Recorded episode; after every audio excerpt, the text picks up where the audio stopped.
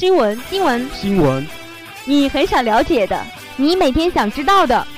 校领导带队赴厦门大学生态举办工程科技大师展，最方便、最快捷的资讯。今天是二零一二月十日上午一日，我们都会为您准备。龙岩学院广播电台校园新闻。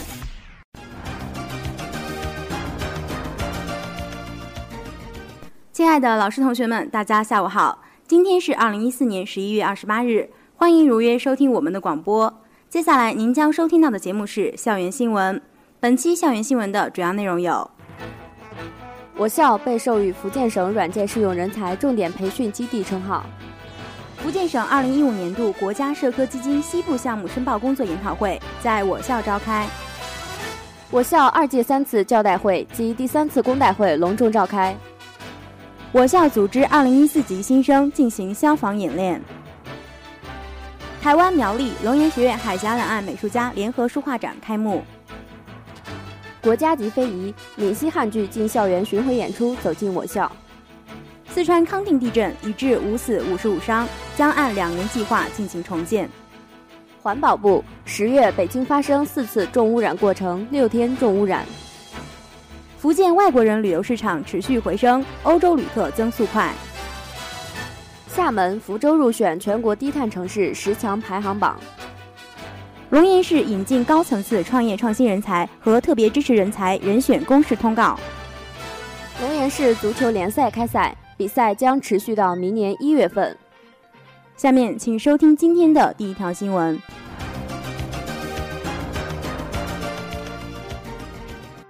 校园新闻：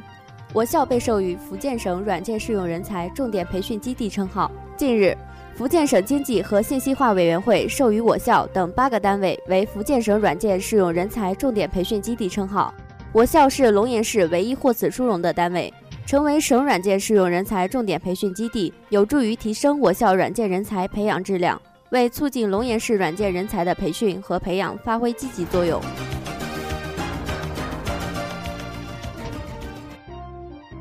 福建省二零一五年度国家社科基金西部项目申报工作研讨会在我校召开。十一月十八日，福建省二零一五年度国家社科基金西部项目申报工作研讨会在我校召开。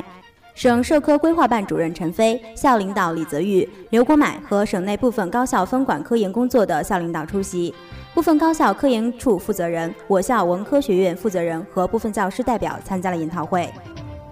陈飞通报了福建省今年国家社科基金西部项目申报工作立项情况，介绍了西部项目的立项机制，希望通过此次会议总结工作、交流经验、改进不足，进一步提高西部项目的立项率。李泽玉校长对各位来宾的到来表示热烈欢迎，对省社科规划办长期以来对我校科研工作的支持表示衷心感谢。他就如何提高西部项目立项率提出了建议。会上，各高校社科负责人围绕本单位西部项目管理的经验和下一步措施进行了认真的研讨。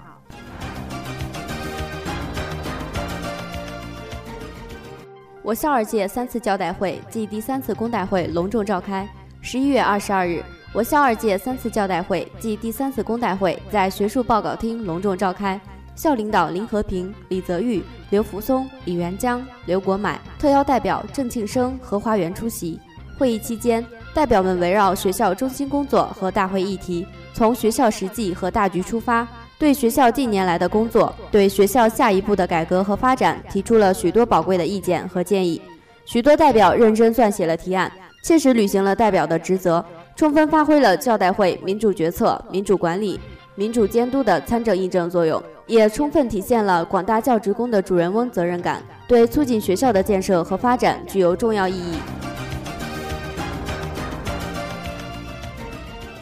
我校组织二零一四级新生进行消防演练，为预防火灾和减少火灾危害，确保师生员工人身、财产和学校公共财产的安全，不断提高师生的消防意识和应急疏散技能。十一月十八日下午，保卫处联合龙岩市消防支队在东区田径场举行二零一四级新生消防演练。演练开始前，保卫处负责人向新生介绍了演练注意事项、消防安全知识和灭火器的正确使用方法。龙岩市消防支队官兵则对灭火、疏散等环节进行详细的讲解和示范。最后，全体学生在文虎楼进行疏散逃生演练。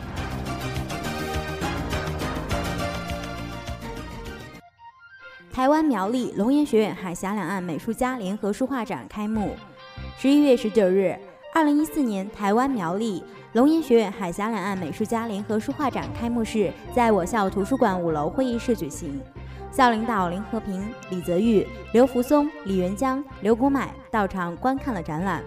副校长刘国买在开幕式上致辞，他对台湾苗栗美术协会理事长陈俊光教授一行的到来表示热烈欢迎。并希望以此书画展为契机，今后继续加强合作，以促进海峡两岸文化交流。开幕式上，副校长刘国买、龙岩市文联主席王永昌、台湾苗栗县美术协会理事长陈俊光、闽西书画院院长胡一通、校宣传部部长黄雪英共同为开幕式剪彩。随后，闽台客家研究院艺术系与台湾苗栗县美术协会翁之乡陶艺馆相互颁发纪念感谢状。开幕式后，两岸书法家还进行交流笔会。本次联合书画展，闽台客家研究院主办，艺术系承办，共展出两岸优秀书画作品七十余幅，展期三天。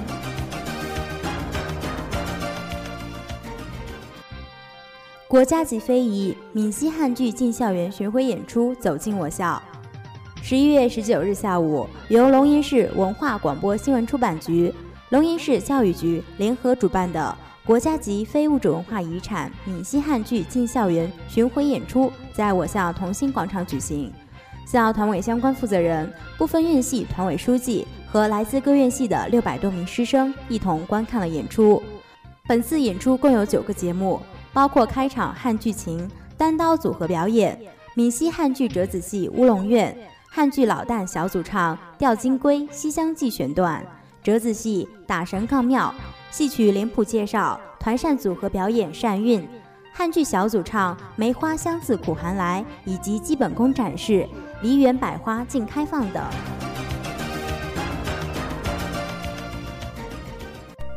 国内新闻：四川康定地震已至五死五十五伤，将按两年计划进行重建。十一月二十二日十六时五十五分。四川省甘孜藏族自治州康定县内发生六点三级地震，震源深度约十八公里。截至二十四日十时，四川康定幺幺二二重大地震造成五人死亡，五十五人受伤。最新消息显示，康定已解除部分交通管制，灾区四十二所学校恢复教学秩序，救灾工作正在有序推进。官方通报称，目前暂未收到次生灾害报告，并已着手部署下一步工作重点，按照两年重建计划。通盘考虑安置点的数量、安置人数、位置面积、地质灾害避让以及通水、通路、排污等问题，取消过渡，直接安置。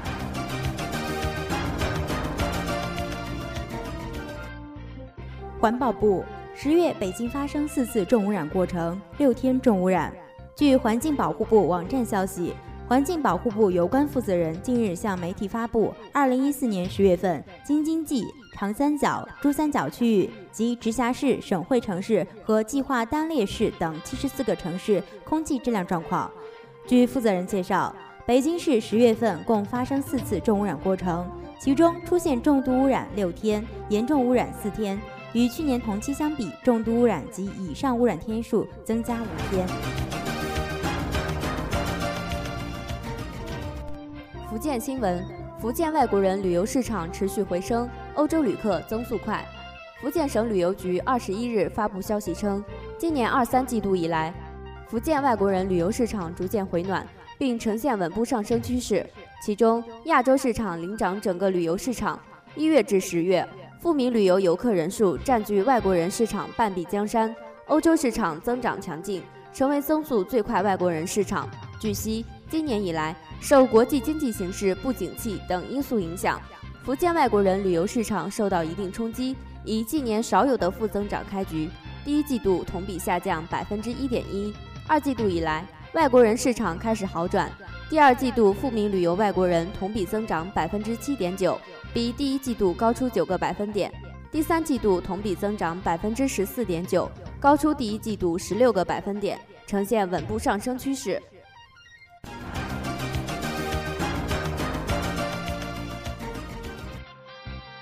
厦门、福州入选全国低碳城市十强排行榜。由中国科学院上海高等研究院领衔的《中国低碳城市建设报告》日前发布，全国低碳城市十强排行榜出炉，合肥、广州、南京排名前三，上海、北京分列第五和第八，福州、青岛、大连、济南、厦门也进入前十。中国低碳城市建设报告主编黄伟光表示。虽然近年来全国各地掀起了建设低碳城市、低碳示范区的热潮，但仍然没有一套科学量化的低碳发展指标体系，对城市各领域的低碳发展状况进行客观评价。为此，中国科学院上海高等研究院设立了低碳城市发展的五个目标，即经济发展、设施完善、智慧低碳、环境宜居、防灾安全，并针对这五项目标评选出了全国低碳城市十强。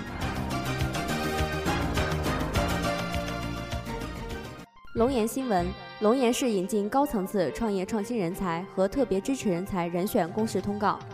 根据材质龙岩高端人才聚集计划等相关文件规定，二零一三年十月，市委组织部牵头首次启动了引进高层次创业创新人才和特别支持人才遴选工作，并在《闽西日报刊》发表了启示。在自愿申报的基础上，经资格审查、征求纪委等有关部门意见。评审单位研究讨论，市委组织部部务会审议，市委人才工作领导小组会审定等程序严格遴选，确定紫金矿业集团股份有限公司钟水平等十九人为龙岩市引进高层次创业创新人才，福建天泉药业股份有限公司邓国权等三十五人为龙岩市特别支持人才人选，现予以公示。公示时间为二零一四年十一月二十三日至二十九日。公示期间，如对人选有不同意见。可通过电话、传真、信函等形式向市委人才办或市委组织部干部监督室反映。龙岩市足球联赛开赛，比赛将持续到明年一月份。日前，由龙岩市体育局、龙岩市体育总会主办，龙岩市足球协会承办，龙岩学院、龙岩三中协办的龙岩市足球联赛在龙岩三中足球场正式拉开帷幕。武平、永定、连城旗舰网络、奥克广昌、第一医院、王朝、CT 联盟群峰意志、龙岩狼、莱恩、龙岩学院等十支来自龙岩市各县企事业单位、学校的足球代表队将进行为期两个月的冠军争霸赛。比赛从二零一四年十一月二十二日开始，至二零一五年一月份的每周六日下午，在龙岩学院和龙岩三中足球场进行。以上就是本期校园新闻的全部内容，感谢您的收听，我们下期节目时间再会。